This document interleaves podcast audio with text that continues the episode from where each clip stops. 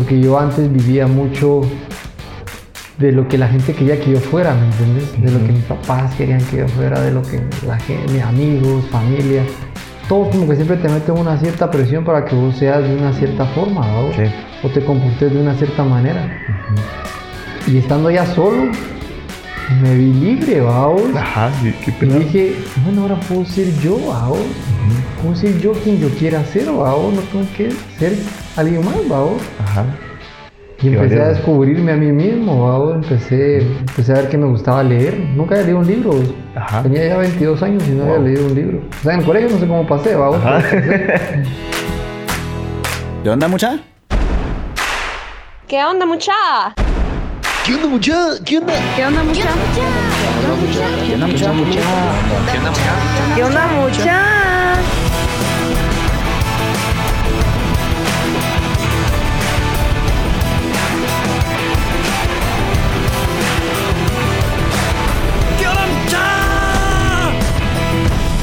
¿Qué onda, mucha? ¿Cómo están? Espero que estén muy bien. Mi nombre es Jorge Delio y suelo ser la persona que te recuerda que aún no sos ni la mitad de lo que vas a llegar a ser. Así que bienvenido una vez más a ¿Qué onda, mucha? Podcast. Comenzamos.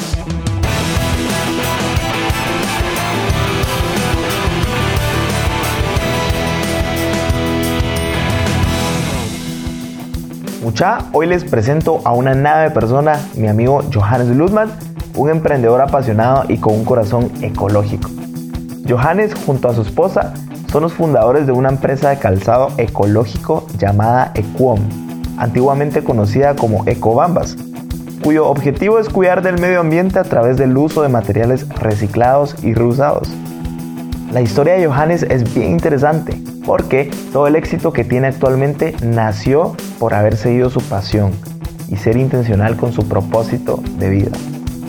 Estuvimos conversando acerca de los aprendizajes, lecciones y retos que ha superado en su emprendimiento, cómo una noble intención de aportar al planeta se convierte en una empresa con impacto ambiental. Pero va, ya no te diré nada más, te dejo a que escuches esta historia. ¿Qué onda, mucha? ¿Cómo están? ¿Qué onda, brother? ¿Cómo estás? Bienvenido al podcast, mano. Eh, buena onda por abrirnos este espacio. Gracias por tu tiempo. Así que bienvenido a ¿Qué onda, mucha? Podcast. Gracias a vos, gracias a vos. Buena onda aquí. Pues eh, compartir un poquito el tema que estamos hablando ahorita de la historia, de Cabal. la historia de, de mi compañía. Cabal. Sí, como te comentaba, ahorita estamos en esta, esta serie llamada Historias, que básicamente es conocer tu historia para encontrar esos aprendizajes, esas lecciones que has, que has tenido a lo, a lo largo de tu vida. Pero quisiera comenzar con una pregunta que, que comienzo con todos mis invitados y me encanta. Y es, ¿cuál es tu visión? ¿Cuál es tu propósito de vida? ¿Qué es eso que te mueve a vos? Buenísima pregunta. ah, pues mira, el- la, mi visión es eh, un mundo limpio, un mundo sano y un mundo donde cada quien puede ser uno mismo. Increíble. Sí, esa es mi visión y pues parte de mi proyecto va enlazado con, esos así tres debería eh, ser. con esos tres pilares, ¿va? Ajá, Sí. me encanta, qué, qué increíble conocer tu visión y lo que te mueve. Ok, eh, quisiera antes de empezar con lo jugoso de, de la historia de, de Cobambas, que es tu, tu empresa, eh, quisiera tocar eh, ¿qué, qué hacías de niño. Quizás contarnos un poquito de, de tu infancia, qué hacías de niño. Sí, sí. Pues mira, de niño, eh, mis papás, bueno, mi papá tenía un hotel en Monterrico. Ajá, Se, se llama todavía, se llama Johnny's Place. ay, qué pila. Y yo prácticamente desde que nací fue que empezaron el hotel. Ah, ok. Entonces, mucha de mi niñez fue ahí, fue en Monterrico. Yo crecí ahí hasta que los vendieron el hotel cuando tenía como 10 años. Ajá, y el hotel está en pla- sea, cerca de la playa y todo el rollo, ¿no? Sí, frente, frente, a la- frente al mar. Ajá. Entonces, eh, mucha de mi, de mi niñez fue así, fue como todos los fines de semana me iba ahí a Monterrico, Ajá. al hotel, y después pasaba aquí en el colegio, pues, de lunes a viernes pasaba aquí en el colegio. Ajá. Eh, siempre me gustaba estar afuera, vamos, siempre me gustaba estar jugando afuera en la bici, subiéndome a los Chamuscas, árboles. de todo. Ajá, ajá. Jugando muñequitos, chamusqueando. Ajá. Eh, o sea, digamos que de 1 a 10 años así me encantaba, vos, me encantaba, tenía... Cero preocupaciones, ¿verdad? O sea, uno feliz de Ah, niño. Sí, fresco, ¿verdad? Ajá. Eh, me encantaba patinar, me encantaba andar en la bici, andar corriendo y jugando que tenta, chiviricuarta, Ajá. escondite, policías y ladrones, eso, Ajá. ¿no? ¿verdad? Que era lindo, era. Sí, a mí me encantaba, pues. Eh, sí, así, así fue mi niñez, güey, la verdad que tuve una, una linda niñez, digo yo. Sí, la verdad. Y es que ahora tan diferente, ¿va? Sí. Ahora los tiempos cambian, pero sí, qué, qué excelente. ¿Y qué, qué cualidades crees que, que tenías que definitivamente te llevaron a, a lo que sos hoy? De, de niño, o sea, ¿qué cualidades crees que...? Fíjate que yo siempre Ajá. Siempre soñaba, vos, siempre Soñador. me imaginaba, me imaginaba muchas cosas, vos, siempre Ajá. como que inventaba cosas, vos, inventaba un montón de, de historias y de, y me inventaba mundos y me invent- o sea, tenía Oh. mucha imaginación desde, desde pequeñito. Y, y como siempre me gustó la naturaleza, o sea, si vivía ahí en el mar y siempre me Siempre mantenía estuviste esa conexión cercana. Cercana, sí, me encantaban los árboles, como te digo, me, vivía encaramado en los árboles. Y a mí me gustaban los árboles, me subía así. Y ahí me quedaba así, en los árboles. A mí nunca se me va a olvidar una vez, eh, mi abuelo, mi abuelo vive en Reu.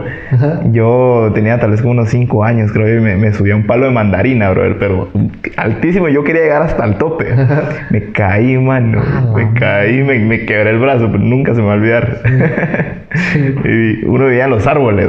Sí, sí, tanto así fue que me encantaba que mi- con mi papá hicimos una casita, una casita de árbol, pues, pero con unas tablas, vamos, Ujú. como unas cinco tablas así. Le pusimos un cerquito y un techito así, medio, medio hecho, pero Ajá. ahí me mantenía en esa casita, vamos, me encantaba. Me sentía como resguardado. Ajá. Como mi lugar ahí, mi spot. Ajá, qué chilero. Qué chilero porque siempre estuviste, digamos, cerca con la naturaleza, el mar, Sí. todo, toda esa parte. Y definitivamente influyó Me fluyó en lo que haces ahora. Ok, decime alguna frase o lección que te hayan dado en tu niñez o adolescencia y, y que marcó tu vida. No sé, quizás tus papás o algo. Ser humilde, vos. Wow. Sí. Ser humilde creo que fue ¿Quién- una- quién te lo dijo? Mi papá. Tu papá. Mi papá siempre me decía eso. Que no importaba el dinero, que no importaba la fama, que no importaba todo, sino que siempre ser un ser humano, ¿va? siempre Sí. todos somos seres humanos, todos somos Cabal. seres espirituales, ¿verdad? Y Ajá. entonces siempre fue como, mira, siempre trataba a todos por igual, ¿va? Wow, qué, qué valiosa lección. Sí. Qué increíble, qué poderoso. Ok, em, si pudieras escoger una sola decisión que hayas tomado y que cambió tu vida para siempre, ¿cuál sería? Fue cuando tomé la decisión de dejar la universidad aquí, de la Ok. Landívar. ¿Cómo fue? Contame ese rollo. Mira, pues yo, pues después de niño, pues me fui bastante rebelde, vamos. Ajá. Eh, estuve primero en el colegio austriaco y me echaron. me echaron en quinto primaria. ¿Qué hacías para que te echaran? no hacía nada, por eso fue que me echaron. ah, ah. No hacía nada, no me metía a las clases, me capeaba, fregaba en la clase, o sea, no. entonces al final me sacaron, el colegio era bien rígido, vamos, ese, ese austriaco. Ajá. De ahí, bueno, no, me, no perdí el año, sino que me fui a otro colegio, vamos, como ese salto que hacemos todos ahí. Ajá, clásico. Entonces me fui a otro colegio que se llama Evelyn Rogers. Ajá. Y de ahí también me echaron, vamos. Igual por no hacer nada. como, por ahí como, pasé como cinco años ahí. Ajá. Como en cuarto batch me, me echaron. Ok. Ya habías durado, ya era un récord. Ya, ya estaba ahí, yo tenía mis brothers y todo. Entonces ni modo, Igual no perdí el año, sino que me fui a otro colegio. ok, solo saltaste a otro. Me gradué de Monte Alto al final. Ajá. Bien alegre porque me encontré a toda la mara que fregaba, vamos. Sí, pues ya, ya eran tus panas. Ah, ya era la conga ahí, vamos, era alegrísimo. Eh, de ahí eh, no quería entrar a la universidad, no tenía muchas ganas, pero me presionaba mi mamá, ¿qué, qué onda? ¿Qué, qué vas a hacer? Yo, yo trabajé desde como los 15 años, trabajé. Oh, Empecé un emprendimiento de... pelado. Fíjate que ¿Cómo fue esa? donde, donde vivía era un condominio así de casas pegadas, vamos. Ajá. Así de una casa tras otra, pegaditas. Y yo fui de los primeros que tuve internet. Imagínate qué tiempo, vos. Sí, me imagino. O sea, era una novedad, no cualquiera tenía. Era novedad, era una novedad y no había internet inalámbrico, no existía el wifi, vamos. Ok. Sino que era todo por cable. Ajá. Y lo conectabas a tu, a tu compu de escritorio, vamos, y eso era tu internet. Entonces yo fui, tal vez en el condominio estaba yo y otro, vamos. ujú. Entonces cuando vi, vi que el router tenía varias salidas, vamos. Ujú. Y dije yo, ¿por qué no comparto esta vaina y le vendo a los vecinos internet, vamos? Puchica.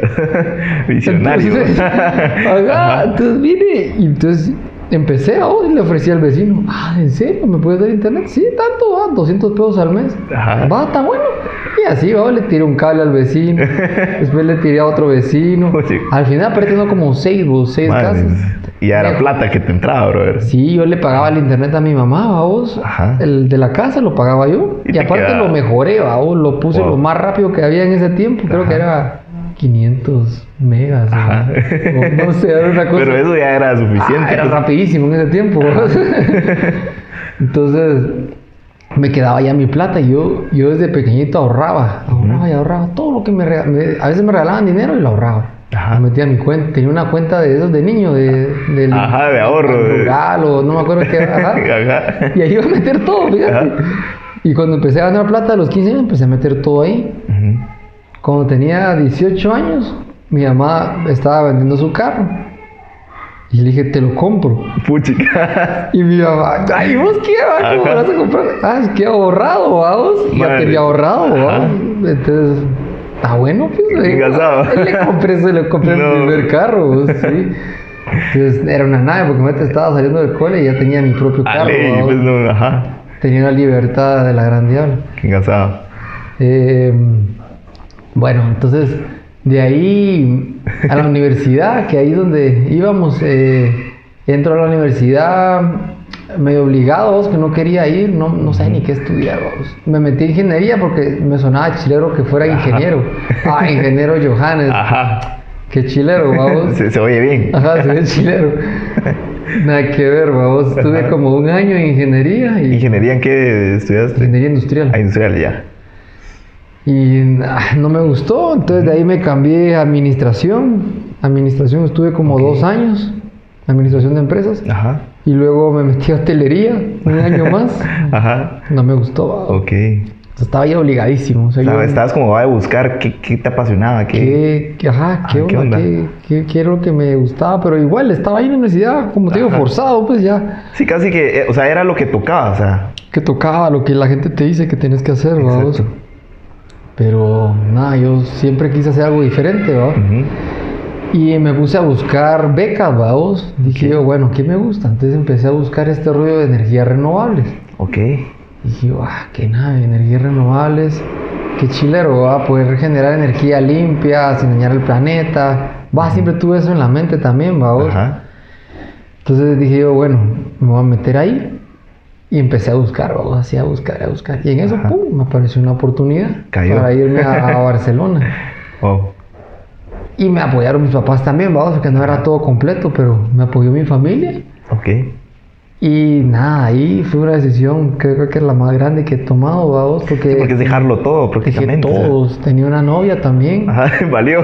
Tenía novia, carro, todo, lo dejé, vamos. Ajá. Dejé, agarré, agarré. Una mochila y adiós. Ajá.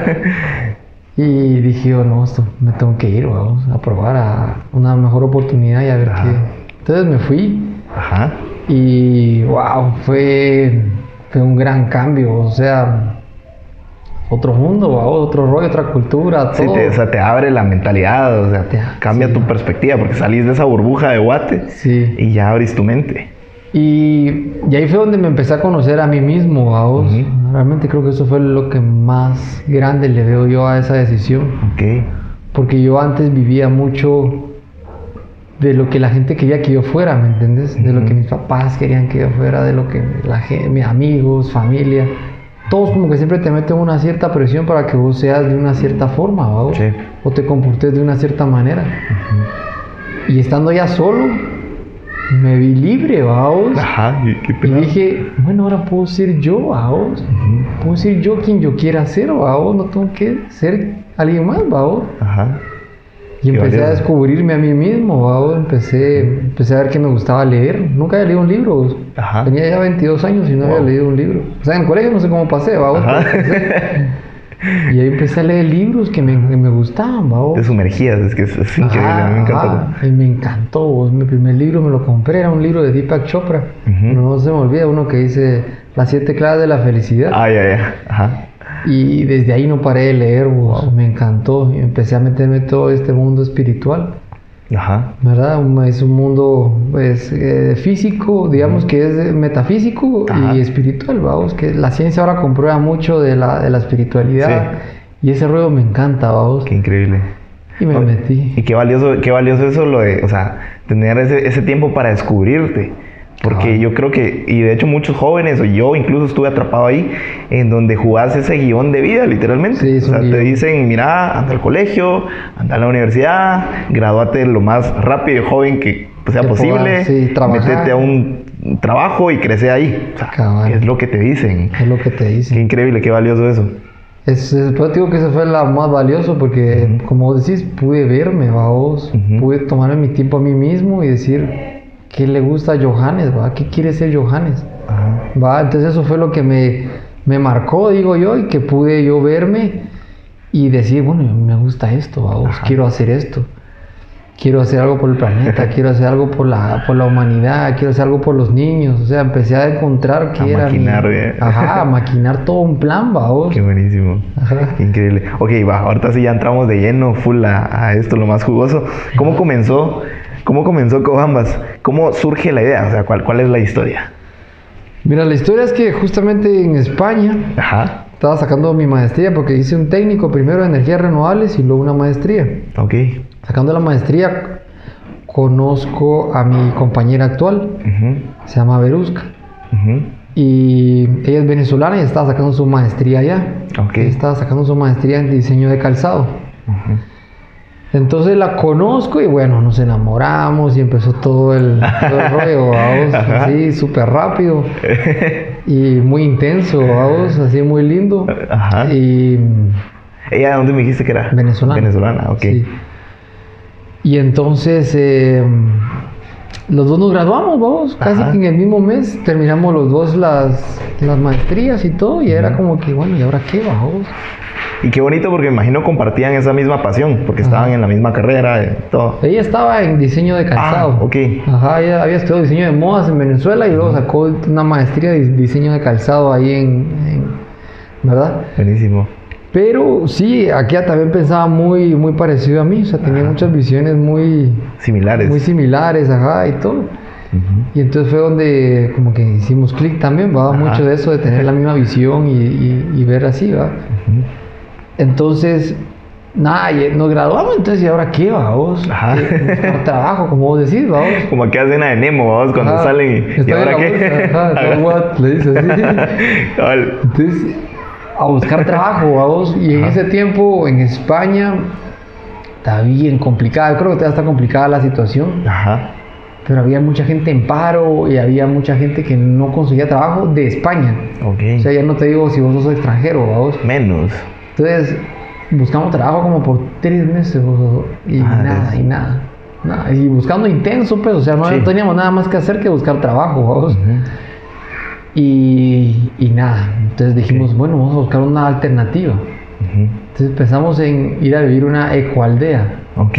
una comunidad. Siempre ahí mismo. eh, o sea, Eh, cerca. donde empezamos a, buscar ecoaldeas en todo el mundo. Ajá. Vale. Abrimos el mundo y a ver en qué ecoaldea nos, nos parecía bien. Ok. ¿va? Entonces empezamos a buscar y vimos ecoaldeas por todos lados. Resulta que ya hay muchas ecoaldeas en todo el mundo. Entonces, porque es algo que nos gusta, vamos, todo Ajá. ese tema. ¿verdad? Entonces, eh, de, de todas las aldeas, una no respondió. y, y cómo, cómo una fue? no Ajá. respondió y era una aldea en Costa Rica. Ok. Y nos dice, miren, nos encanta el proyecto porque, ah, bueno, ahí fue donde nosotros empezamos a decir, bueno, ¿por qué nos va a querer una ecoaldea? O ¿Qué- o sea, qué le podemos aportar? ofrecer? Ajá, Ajá. ¿qué podemos hacer? Entonces, eh, Berusca me dijo, mira, yo, yo lo que sé hacer es zapatos, ¿verdad? Entonces yo le dije, bueno, ¿por qué no hacemos unos zapatos ecológicos? O sea, porque mi mente era siempre ecológico. ¿verdad? Entonces metámosle que tela de bambú, o hagamos algo natural y que no sé qué. Y hacemos, hicimos un proyecto, vamos. Y se lo lanzamos a todas las ecualdeas, vamos. Mire, vamos a hacer esto y esto y esto con, con ustedes, con la ecualdea. Y nadie. Y hasta que, pum, Costa Rica, vamos, nos llamó. Ajá. Pura vida más. Pura vida, madre. Ahí llegamos, está bueno, va, pum, agarramos y nos fuimos a Costa Rica. Ajá. Llegamos a Costa Rica y era una ecualdea así, medio de la jungla, vamos. Y había que cosechar, cultivar, hacer yoga, meditar. Chicas. Eh, va, o sea, era vivir de la comunidad y de autosostenible, vamos. Entonces, eh, estando ahí, estuvimos solo un mes en la comunidad. Ajá. Nos dimos cuenta que no era nuestro camino, vamos. ok. Que no al final nuestro propósito. A ellos no les interesaba mucho el tema de los zapatos tampoco y del proyecto, sino que ellos estaban buscando solo como estar ahí aislados, vamos, y desarrollar un poco su interior, su espiritualidad. Ok. Y, y tenían un gurú y nosotros no nos gustaba ese tema vamos, de seguir a alguien. Como eran un poco rebeldes los dos, entonces no queríamos, teníamos, somos nuestro propio gurú, vamos, cada Ajá. uno. Qué buenísimo. Entonces nos decidimos salir, vamos, de la, de la comunidad. Cuando salimos de la comunidad, teníamos ni un centavo, vamos, Madre, nada. a empezar de cero nuevamente. Y entonces empezamos a ver qué onda, vamos. Y yo empecé a trabajar en Costa Rica paseando perros. Ok. Primero que me salió un trabajito ahí, Ajá. que yo miraba que los chavos paseaban perros ahí en la colonia, vos. Ajá. Un día le pregunté, bro, mira. ¿Cómo le entro? Ajá, quiero pasear también. Ah, pues venite, te voy a llevar con los dueños. Y bueno, así Ajá. empecé, vamos. Estuve, paseando perros como tres meses, Madre. matados, porque Ajá. desde las 7 de la mañana me daban una bici. Ujú. Y en la bici tenía que ir a cada casa, vos. Cada hora tenía que ir a otra casa. Y en la bici, o sea, te digo, distancias lejas, lejanas, pues. Ajá. Y entonces, matado, sí, llegaba muerto a la casa y bueno. Ajá. La cosa es que en ese intermedio empezamos a ver cómo hacer los zapatos, vamos. Ok. O sea, nunca abandonaron, digamos, ese proyecto. No. Siempre estuvo ahí. Ahí estuvo, ajá. Ujú. Entonces empezamos a ver qué onda, qué podíamos hacer.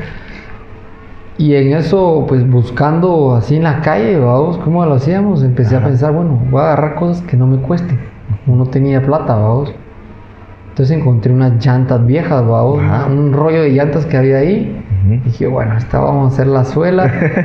y enfrente donde vendían las llantas vendían tela, vamos, como una Ajá. megapaca, ponete. Yo les fui a hablar a ellos y les dije el proyecto. Y vienen y me sacan una bolsona vos, llena de ropa. No, Me hombre. dice, toma vos. Te la regalo. Ajá, ajá, arranca con esto. Ajá. Y yo, wow, iba con mi bolsona de ropa y mis llantas, vos.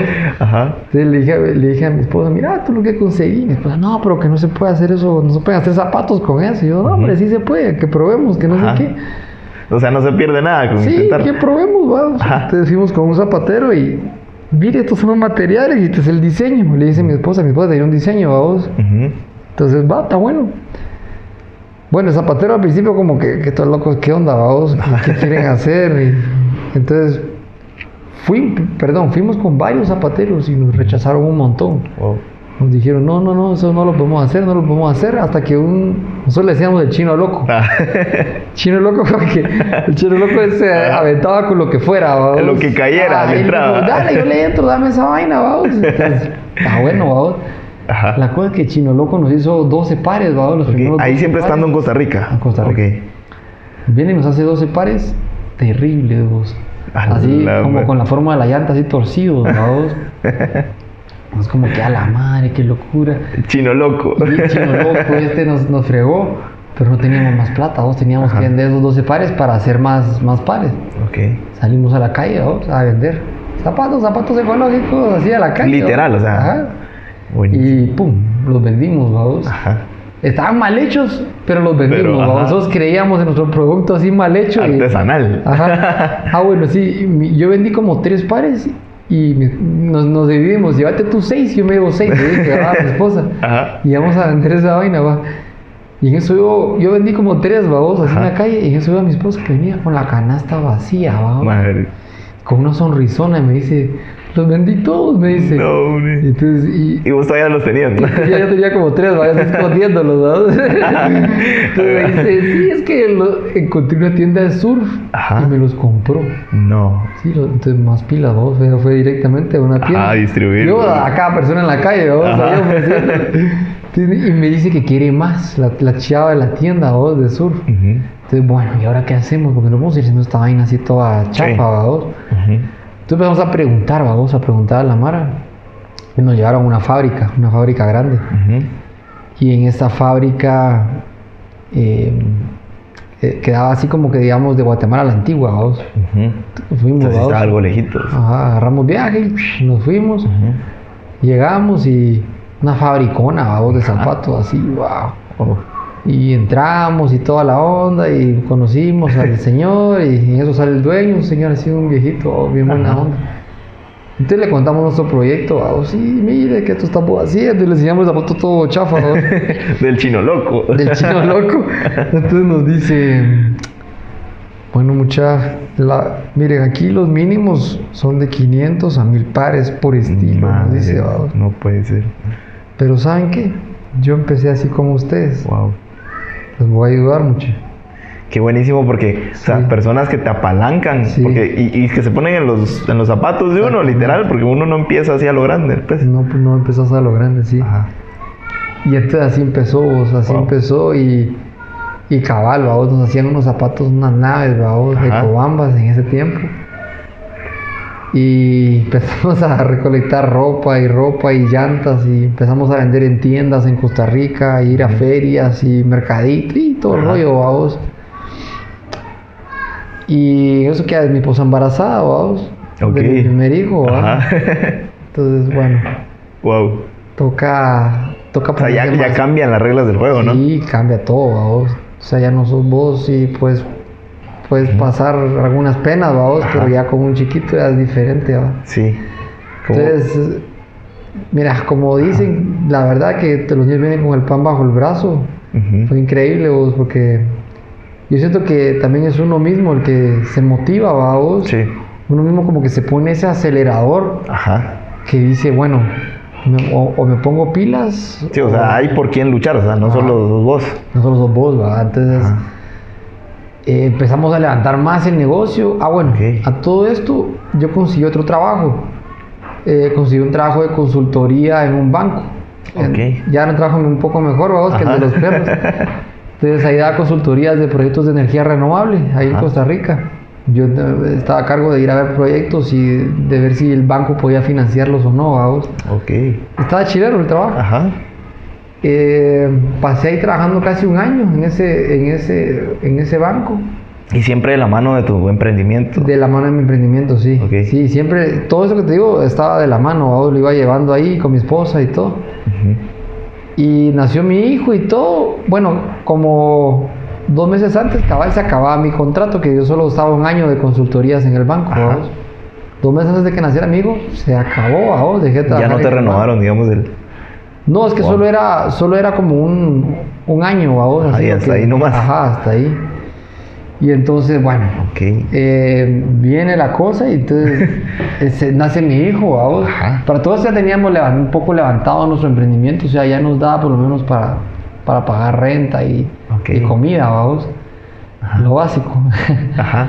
y entonces de ahí Nació. eh, nace mi hijo, nació en Costa Rica el primero. Y bueno, estuvimos ahí trabajando duro, vamos, con el emprendimiento, con mi hijo y todo el rollo. Estuvimos trabajando como seis meses todavía Wow. en Costa Rica. Y luego fuimos a una feria, Ajá. una feria bien grande en Costa Rica, un festival que se llama Envision. Ok. Y ahí vendimos, llevamos como 100 zapatos, ponete, Ajá. y vendimos Todos. todos, vamos, así como en dos días ya, los- ya no teníamos zapatos. Madres. Entonces dijimos, bueno, ¿qué hacemos, verdad? Porque yo ya estaba con la idea de venirme a Guate. Ujú. Entonces le dije, mira, vámonos a Guate porque creo que hay más oportunidad allá. La, la vida es más barata. Costa Rica es súper caro, caro. es carísimo. Y emprender no es tan fácil ahí, las rentas, todo el costo de vida es muy caro. Sí, te absorbe, o sea, todas tus ganancias se van ahí. Exactamente. Sí, solo estábamos sobreviviendo prácticamente, ¿verdad? Ok. Entonces, nada, decidimos venirnos. Aquí también ten- tenía, pues tengo familia, Ujú. eh, quiera que no es un apoyo. Y también pensábamos como que, ah, que juegue con sus primos Ajá. y todo el rollo, a vos que uno le gustaría, ¿va? Sí, sí. Y también le dije, mira, aquí hay mucha materia prima y mucha oportunidad, entonces, bueno, nos dejamos venir, ¿va? La convenciste, le vendiste bien la idea. Le vendí. Entonces nos venimos y, y bueno, otra vez ha empezado todo de nuevo, vamos a buscar zapateros, a, a buscar materiales. Conseguí un trabajo de principio en una constructora, ¿verdad? Para principio, para empezarnos a mantener. Ajá. Y de ahí, como a los tres meses, ya dejé la constructora, la constructora, vamos. Eh, realmente donde... Te dijiste, no es lo mío, o sea, esto no. Sí, no, llegaba infeliz a la casa, Sí. vamos. Entonces realmente dije, mira, enfoquémonos en el emprendimiento. Ok, no hay O sea, otra, no hay de otra. O sea, démosle a esto porque, o sea, si le meto energía a una constructora, le voy a dar energía a eso, a vos no le voy a dar energía a mi proyecto. Entonces dije, enfoquémonos, enfoquémonos en esto porque esto es nuestro, pues.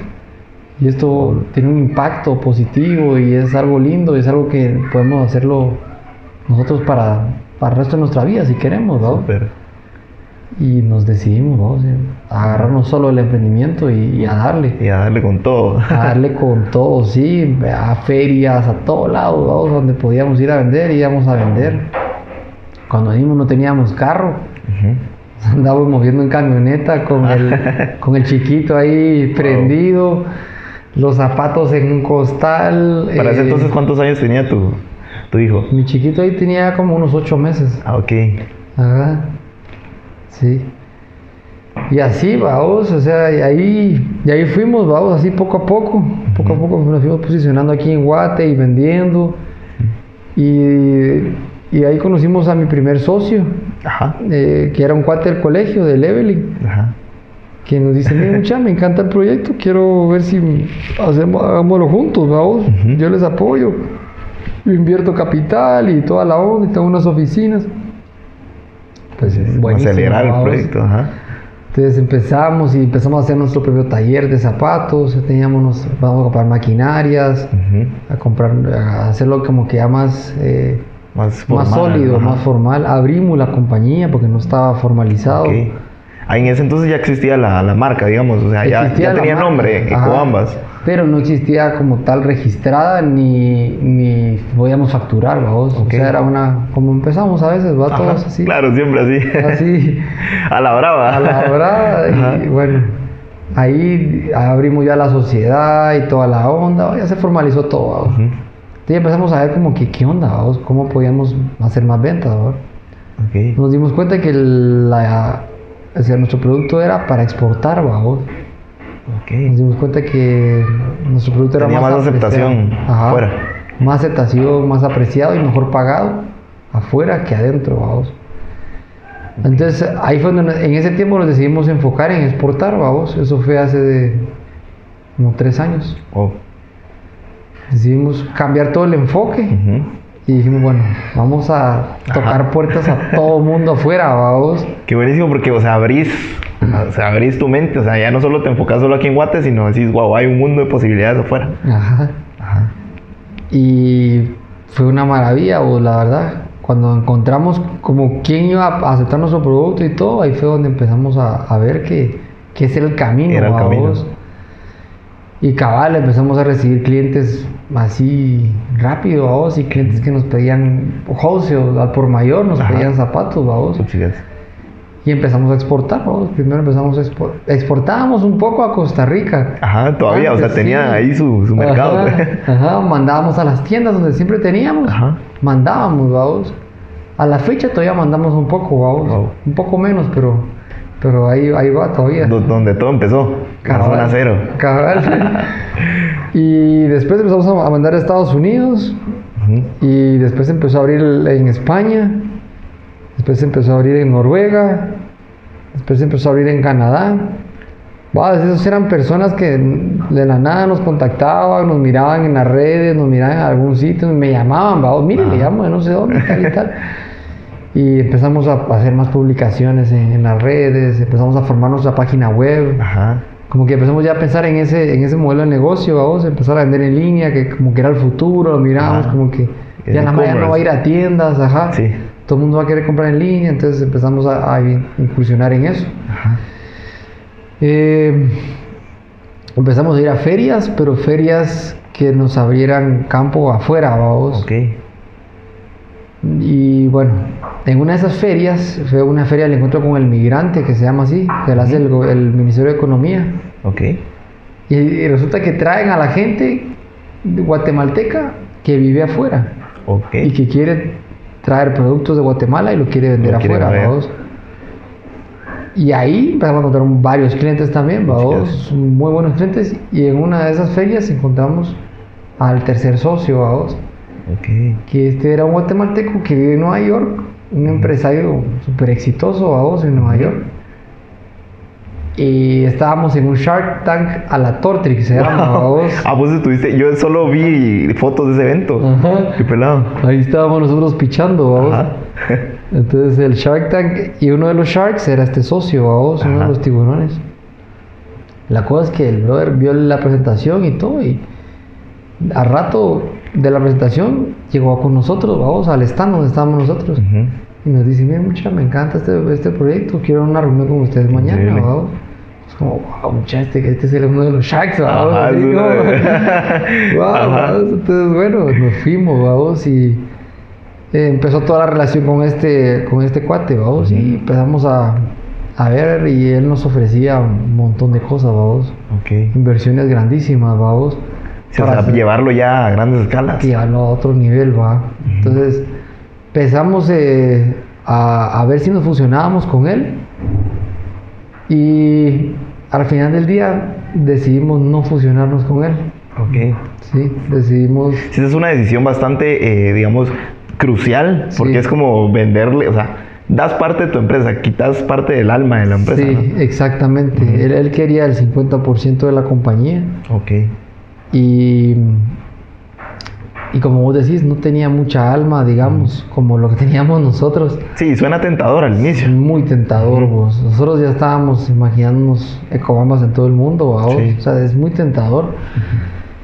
Y vos decís, bueno, ¿será que vale la pena o no? Y, y al final nos paramos decidiendo. Fíjate, tuvimos la asesoría de otro mentor, Ok.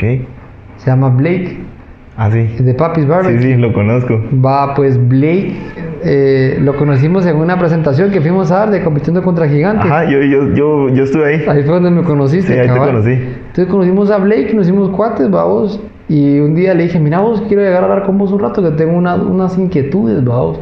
Llegué, vamos, y le planté todo, vamos. Qué virgo. Y me dijo, mira, brother, no lo hagas. Me dijo, a mí me pasó lo mismo, me ofrecieron lo mismo, que un millón y medio de dólares y toda la vaina, y vas a ser exitoso. Y al final del día, estoy bien trabado. Con, porque él ha abierto como 14 compañías, vamos. Entonces, qué mejor persona para hablar de Sí, eso. que alguien que haya pasado por ese camino. Me dijo, mira, yo te recomiendo que no lo hagas. Ok. No lo hagas y no lo hagas. Va, buenísimo. O sea, no le, no le dudé mucho a su consejo, vamos, y tomamos la decisión de que no, vamos. Ujú. Y bueno, seguimos adelante, vamos, empezamos, en ese tiempo em, hicimos un cambio de nombre, ¿va? Ya no se llama Ecobambas, sino que le cambiamos a Equom, Ecuam. ajá. Y le cambiamos a Equom ¿Qué, qué- porque... ajá, ¿qué significa? Ok. Ecuom, ah bueno, eh, nació mi segundo hijo aquí en Guatemala, vamos, Ok. en ese todo ese, todo ese lapso. Todo ese rollo. ¿verdad? nació mi segundo hijo. Y Ecuom significa E de Ethan, que es mi primer hijo, y K, que es mi segundo hijo, Ajá. y Om es como una vibración elevada eh, espiritual. Wow. ¿va? Equom. Es como el Om de yoga, ¿va? Ajá, es qué- ese qué Om. Entonces, nosotros lo, lo unimos todo y dijimos, bueno, ¿qué es lo que queremos? Queremos un mundo mejor para nuestros hijos, vamos. Ujú. Un mundo de, donde la gente vibre alto, donde la gente, pues, mm, ¿me entendés? Que, que sea un mejor ser humano. Entonces unimos todo y así salió Equom. Qué buenísimo. ¿va? Porque. Eco Bambas era Eco era yo y Bambas era mi esposa, ¿va? que eran los zapatos y yo era el eco. Ajá. el ecológico. Ajá. Ahora teníamos que hacer todo un, algo más global, ¿va? Entonces Y a- aparte encanta. que queríamos cambiar diseños, vamos. Ok. Entonces empezamos a hacer ya tenis, empezamos a hacer botines. Y, Y ya está dejamos- con telas típicas y todo, he visto. Sí, no, ahorita ya no. Ajá. Eh, Ecobamba sí era así, vamos. Entonces dejamos todo eso a un lado y empezamos todo nuevo, vamos. Empezamos a hacer nuevos diseños, nuevos materiales. Como que evolucionó Ecobamba, imagínate así, algo, mucho- algo mejor, vamos. Increíble. Eh, sí, fue una decisión difícil también porque Ecobambas ya estaba en la mente de mucha gente. Sí. Y todavía nos está costando, vamos, posicionar Ecobam de nuevo.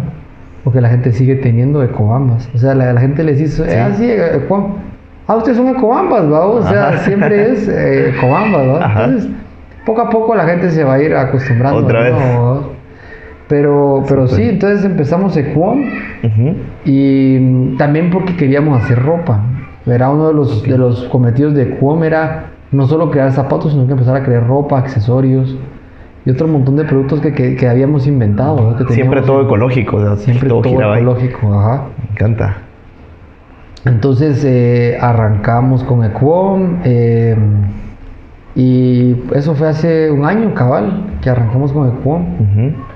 Y pues ahorita eh, desarrollamos una nueva tela. ¿va? Así me enseñaste ese prototipo. Ajá. Contame- contanos cómo, cómo, cómo está ese rollo. Ah, ese rollo es largo. Ajá. Mira, desde hace como dos años vino un gringo, vaos, Ajá. y traía esa tela, vaos.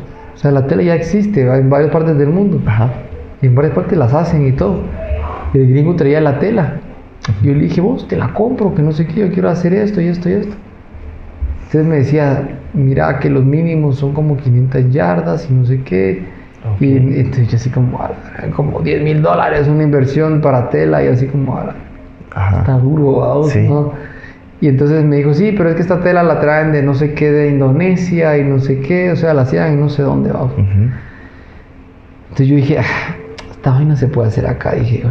¿Por qué no, vamos? Ajá. O sea, el mismo detonador que, que empezó Ecobambas con los zapatos. Ajá. Súper. lo voy a hacer acá. Se tiene que poder hacer acá. Entonces empecé, vamos, a investigar y averiguar. Y, y eso fue hace dos años, vamos, de investigar y, y juntar a un empresario con otro y otro con otro. O sea, empecé a linkearme, vamos, con toda esa mara. Buenísimo.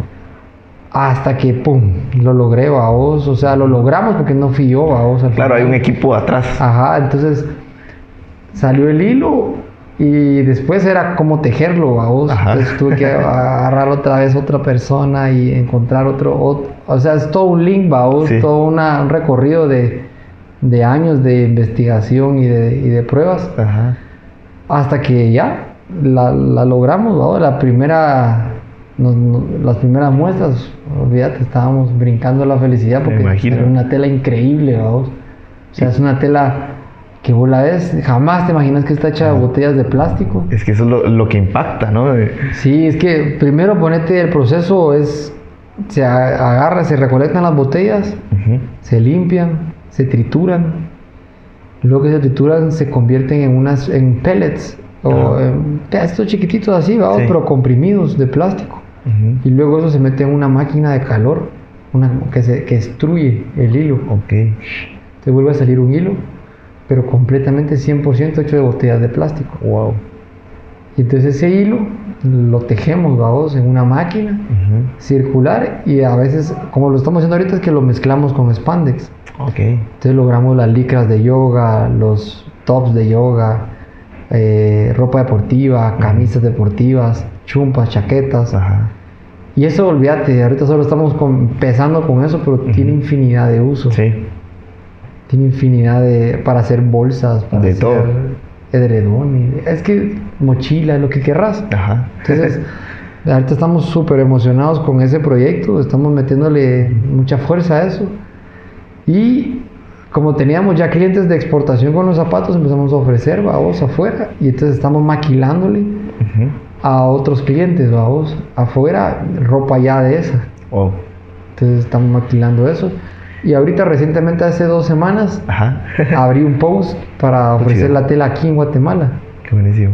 Y mm, tengo un montón de citas, gracias a Dios, que me están pidiendo marcas nacionales, vamos, que Ajá. tienen leggings o que tienen ropa deportiva Ya con tela ecológica. con tela ecológica hecha aquí, con basura de aquí, Qué buenísimo. con, empre- con emprendedores y empresarios locales, vamos. Ujú. Que eso es lo más lindo, vamos, porque Sí, o sea, estamos en limpiando equipo. nuestra Guatemala, vamos. O sea, Sí. entre más personas hagan ropa con esta tela, más vamos a limpiar, vamos. Sí. Menos contaminados van a estar nuestros ríos, nuestros lagos, nuestros mares. Ujú. ¿va? O sea, todo, todo, todo es un impacto que es lo que queremos llegar a generar. Qué bonito ese impacto. Entonces nos abrimos, vamos, no solo nos- la tela para nosotros, sino que es para todos, vamos. Ujú. Entonces ahorita ofrecemos todo el servicio completo. ¿va? Tenemos una maquila pequeña. Ajá. una- bueno, ya es una maquila grande. Ok. Donde podemos hacer cantidades grandes, vamos. Increíble. Y donde podemos hacer todo.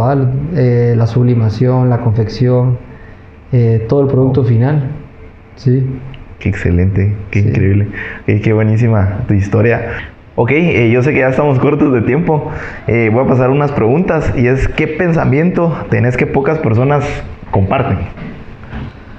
Ok. Mira, yo creo que uno de los pensamientos sería el de ver oportunidad donde pocos lo ven. O sea, que en la basura, O sea, ¿quién se imagina? Pues Sí. que de, de botellas plásticas. Sí. Yo creo que eso algo. tal vez sea un pensamiento que, que siempre está como en mi mente, vamos, Ujú. pensando como, o sea, que el paste me pueda servir como plantilla. Ah, eso creo que no lo mencionaste. Que no- es bien curioso de, de No la suela, ¿no? mencioné. Sí, eso lo, lo vine a hacer aquí porque en Costa Rica no lo hacíamos, Ajá. de las plantillas. Ajá. Como crecí mucho en Monterrico, cabal, siempre tuve el paste en mi mente, vamos. Ajá.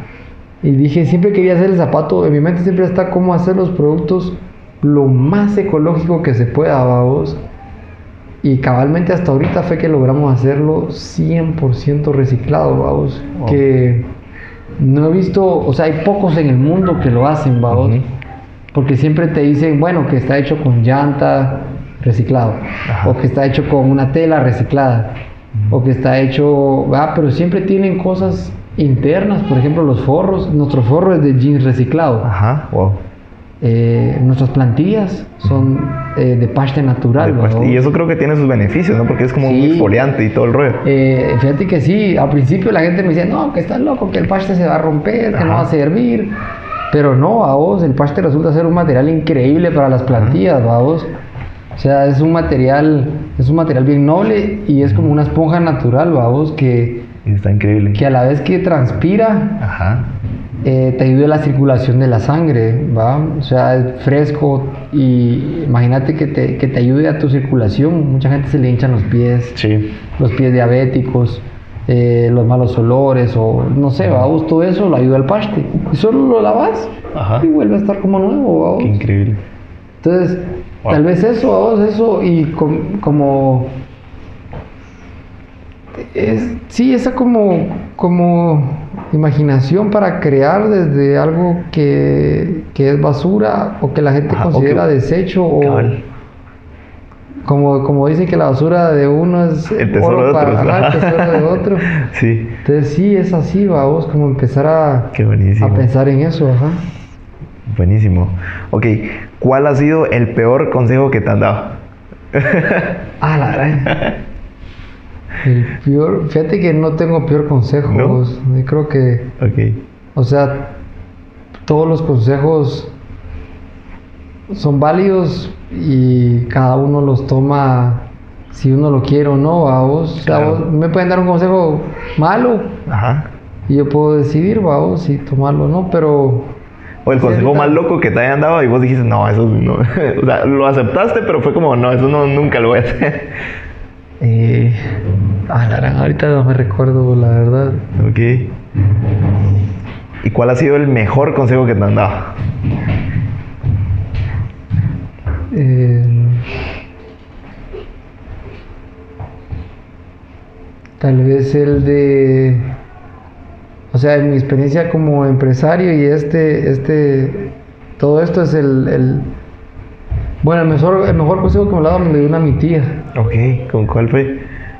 que ella me dijo que todo emprendimiento, toda empresa es difícil desde un principio, pero que el que persevera alcanza, vamos, que el que el que insiste, el que el que se mantiene en el negocio. Eh, alcanza, ¿verdad? aquí está mi hijo acá y aquí acompañándome. Vale, ya quiero hablar también. Ok, eh, ok, ¿cuál es tu mayor miedo? Mi mayor miedo.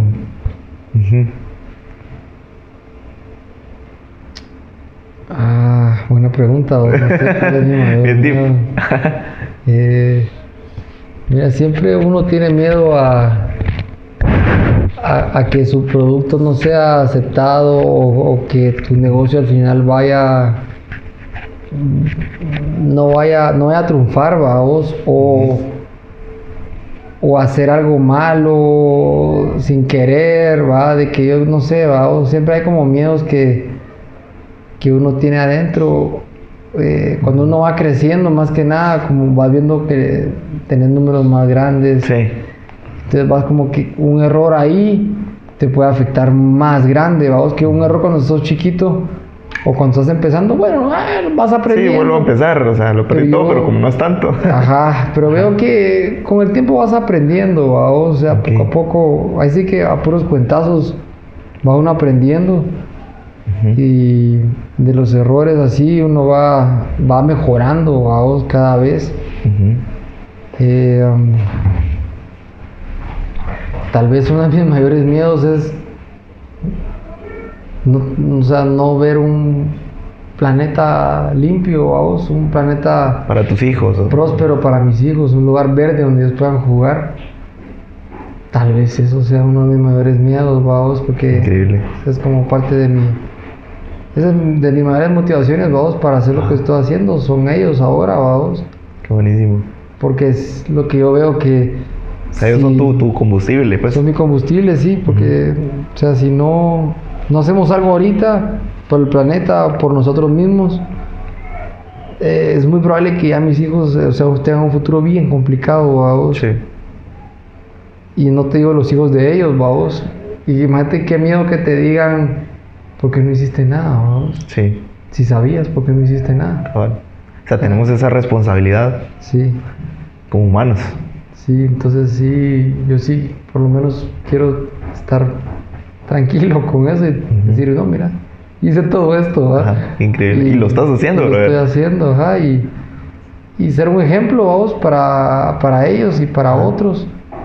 Y ayudarles, vamos, en lo que necesiten. Yo, yo, ahí está mi celular, en mi página web, o sea, todo el mundo puede contactarme en cualquier momento.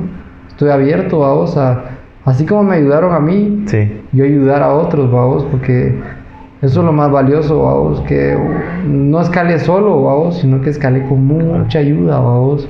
Sí, y sabes qué, qué increíble que o sea, conocer personas como vos que tengan ese pensamiento, porque muchas personas es como esa típica cubeta de cangrejos. O sea, te ven arriba y te jalan, en lugar de apalancarte y ayudarte. Así que qué buenísimo. Sí. Ok, ya pasamos a unas preguntas de cierre y esta me encanta porque es bien, bien deep. Imagínate que tenés la oportunidad de tomarte un café por 5 minutos con el Johannes de, de cuando tenía 15 años. ¿Qué le dirías? A la gran chucha.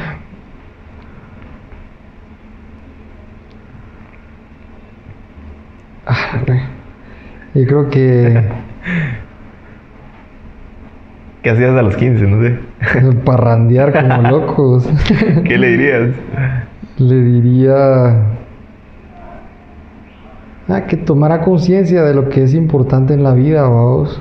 Ok. Creo que eso es lo que le diría, que sí, que tomara conciencia. Porque entre antes tomas conciencia, entre antes despertas de esa locura que uno vive, vamos. Es ese rush de... Ajá. Pues es mejor, vamos, pero sí, eso le diría, vamos, como que, que, que me diera cuenta un poco más del mundo, vamos, de cómo está todo y no vivir en una burbuja, así, Que nada. que saliera de esa burbuja y Ajá. que, que mejorara, vamos, sí. Increíble. Ok. ¿Cuál, ¿Cuál es tu rutina, brother? ¿Cómo arranca tu día? Mi día arranca con un vaso de agua grande, es lo primero que hago. Normalmente arranco como a las 5 Eh, después hago ejercicios, Ajá. hago yoga, súper. estiro. Después eh, me tomo un vaso de polen. Después me baño. y de ahí agarro mi desayuno y ya empiezo empiezo a, a ver pues todo, vamos. eh, Sí, pues todo, del día a día. algo bien importante que hago que me ayuda mucho es la noche. ¿Verdad? No solo cómo arranco el día, sino que cómo termino el día. ¿Cómo, cómo terminas el día?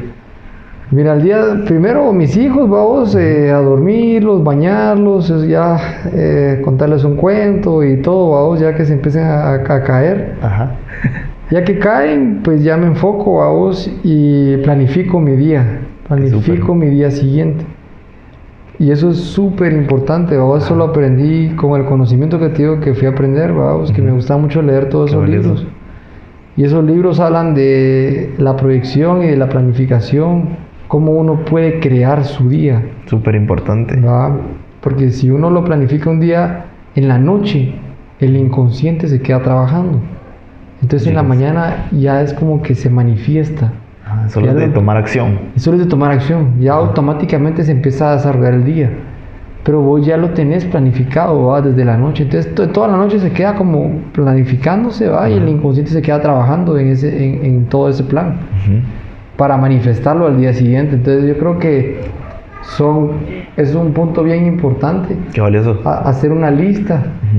Todas las noches, vamos, y revisar la agenda y ver, ah, ok, ta, ta, ta, esto, esto, esto, tengo mi plan, esto, esto y esto.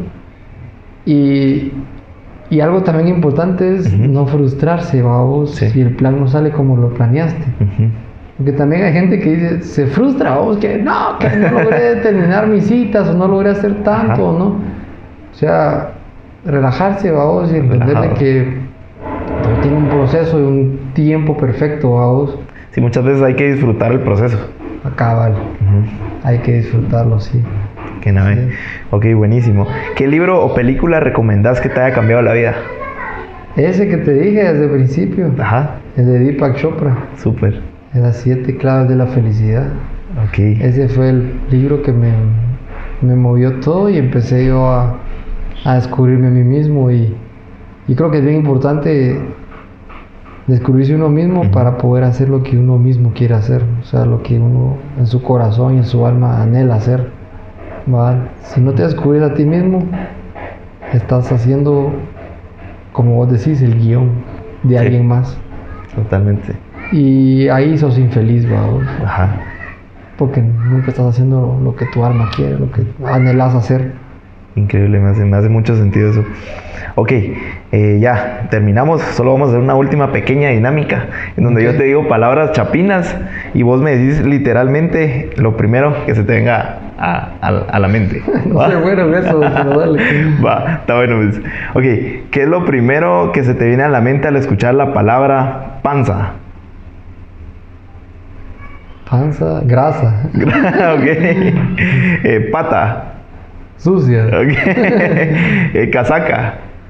risa. Ok, ok, buenísimo, mano, buena onda. Te agradezco mucho, Hans, por, por este espacio, por este contenido tan valioso y estoy seguro que le vas a impactar a muchísimo, así que muchísimas gracias. Gracias a vos. Te Gracias agradezco, a- Robert. Buena onda y éxitos en todo.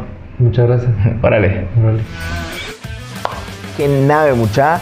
Muchas gracias a todos por escuchar y buena onda por aguantarnos todo el episodio.